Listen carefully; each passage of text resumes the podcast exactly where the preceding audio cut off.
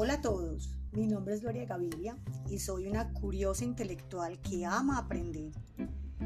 Y hoy quiero arrancar esta sesión de podcast que voy a hacer a lo largo de este año que se van a llamar Enciende la chispa adecuada. Y eso nace de entender aquellas cosas que nos mueven y nos motivan a aprender algo. Cualquier cosa que nos llame la atención, que nos motive, que nos mueva nuestra vibra y que sea el motor para todos nosotros. Entonces desde ahí yo quisiera invitarlos a, que cada uno pensara desde donde se encuentre cuál es esa chispa que lo mueve, qué es lo que genera ese sentir de ir a buscar otros conocimientos, otras habilidades o datearse de cosas. Entonces desde ahí también esto conecta mucho con el concepto de lifelong learning, es aprendiz permanente, aprendiz para toda la vida.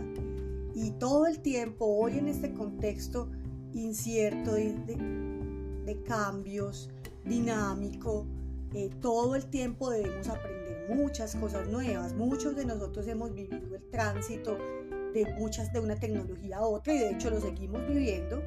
Entonces, ¿qué nos implica esto? Tener nuestra mente abierta y nuestro corazón dispuesto para aprender cosas nuevas, para poder generar nuevas acciones, otros comportamientos, ser consciente de todas esas bondades que tiene un camino de posibilidades como lo que hoy tenemos.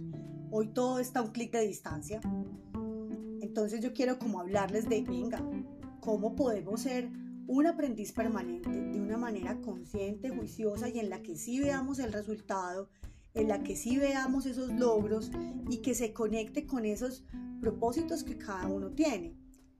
Y, lo primero es adquirir esos hábitos de aprendizaje. Entonces, desde lo que a cada quien le haga sentido es qué quiero aprender y cuánto tiempo estoy dispuesto a dedicarle, independientemente del canal. Entonces, pueden ser podcasts, pueden ser libros, pueden ser audiolibros, pueden ser programas, pueden ser gamification, pueden ser eh, videos, lecciones TED, o diferentes fuentes de aprendizaje o mentores de aprendizaje que definitivamente son muy importantes en la vida y todos de una u otra manera tenemos un mentor de aprendizaje, tenemos una persona que para nosotros es referente y nos conecta con ese ser de alternativas. Entonces desde ahí obviamente entender para qué lo estoy haciendo, para qué voy a aprender, para qué me va a servir, qué voy a ganar yo, como lo diríamos en sentido figurado y es qué puedo lograr. Y si va acorde a mis valores, a mis creencias y a todo lo que en mi entorno es benéfico para mí y me encanta. Además, porque creo que hay, hay ciertos aprendizajes que de acuerdo al entorno en el que estemos nos corresponden, en especial los de orden corporativo, pero hay otros aprendizajes que son los que nos llenan la energía, que nos despiertan esa chispa, que nos hace que nuestros ojos brillen. Y de ahí es entender para mí qué es aprender. Desde mi perspectiva y desde mi gran experiencia, el aprendizaje para mí es la gasolina. Es lo que me mueve. Todos los días ver eh, qué puedo aprender nuevo, qué logré, qué hice. Pero para otros podrá tener otro significado. Y asimismo entender dentro de ese diagnóstico y dentro de ese autoconocimiento, porque también dentro de esto es importante conocerse entender muy bien qué requiero aprender desde los diferentes entornos en los que me muevo. Entonces, qué requiero aprender desde, desde mi parte personal y autónoma. Entonces, ¿qué necesito yo para ser mejor persona? ¿Qué necesito yo para ser un mejor miembro de familia, para ser un mejor miembro de grupos de interés, llámese amigos, academia y en la parte laboral? Entonces, desde ahí obviamente se complementan tantos saberes conocimientos y habilidades de orden humano, de orden técnico, pero cómo concilio las unas con las otras. Porque lo técnico sin lo humano no funciona. Detrás de todo hay personas y las personas permanentemente somos las que movilizamos todo lo que queremos lograr. Entonces desde eso, desde que yo ya entendí qué necesito aprender, en qué momento y para cuándo, defino esa hoja de ruta. ¿Cómo lo voy a hacer? lo, lo plasmo en, las cualquier, en cualquiera de las formas que, que me guste a nivel digital, a nivel físico, en un cuaderno, en una plantilla, eh, en un esquema, en un muro colaborativo, cualquiera de los medios que para mí sea importante, donde yo pueda ver ese avance, ese progreso y esos logros. Y la invitación aquí también es abrirnos a, conocer nuevas formas digitales que nos permitan llevar la trazabilidad de eso que nos permitan ver ese avance, pero digamos que no es obligatorio. Y de aquí viene un tema fundamental, relaciones de aprendizaje, el networking. ¿Quiénes son las personas que a mí me rodean de las que yo puedo aprender? ¿A quiénes yo rodeo que les puedo enseñar? Porque esto es un tema de, de doble vía, de ir y volver entonces, esas relaciones se vuelven fundamentales, porque ese networking no es solo de aprendizaje formal, ¿no? También es de aprendizaje experiencial, social, esas conversaciones que tenemos con otros, esas e, esas referenciaciones que nos hacen, esas recomendaciones que nos dicen respecto a una cosa, respecto a un lugar para ir de paseo, eh, respecto a una nueva forma de trabajar, respecto a un uso mejor de un sistema, respecto a una recomendación literaria, una serie, entre muchas de las cosas que podemos recomendar y nos pueden recomendar, que nos hacen vivir una experiencia, porque creo que el aprendizaje también tiene inmerso una experiencia, pero la experiencia también es de percepción individual. La experiencia no siempre será algo externo, que, que digamos nos motive y nos movilice desde lo externo, la experiencia será yo cómo me sienta dentro de eso qué genera en mí estar ahí, qué genera en mí conversar con esa persona, me gusta, eh, me tranquiliza, me equilibra.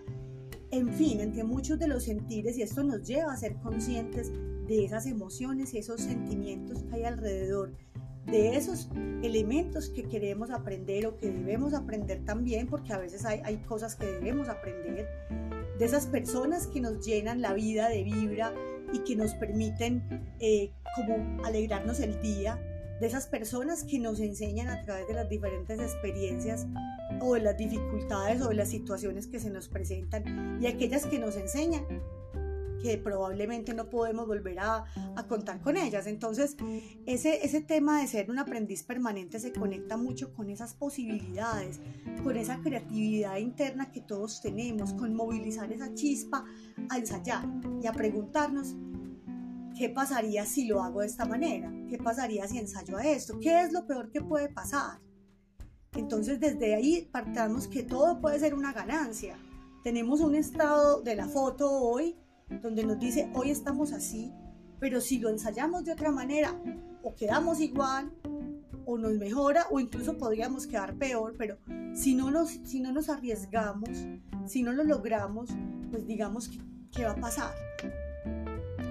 Y frente a esto, pues obviamente esto nos conecta muchísimo con esas habilidades de aprender a aprender, de entender para nosotros cómo es el aprendizaje, cómo aprendemos mejor, si somos visuales, si somos kinestésicos, si somos auditivos, eh, qué nos mueve más, cuál es el, el medio o el sentido que mejor se conecta con nosotros. Entonces, ¿cómo me gusta aprender más a mí? A mí me gusta más aprender y anotar, eh, a mí me gusta más ver videos, a mí me gusta más grabar los textos, a mí me gusta solo poner atención. O sea, cada uno debe entender cómo es su mejor medio, cuál es su mejor hora, dónde está con todos los seis sentidos, porque en esos cinco sentidos yo incluyo la intuición, que también es importante y clave dentro del aprendizaje, y es cómo para mí funciona mejor.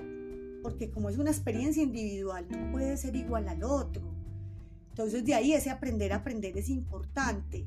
Y ver a través de qué cosas y eso que he aprendido, en qué entornos me sirve, qué decisiones me permite tomar, qué cosas puedo hacer distinto.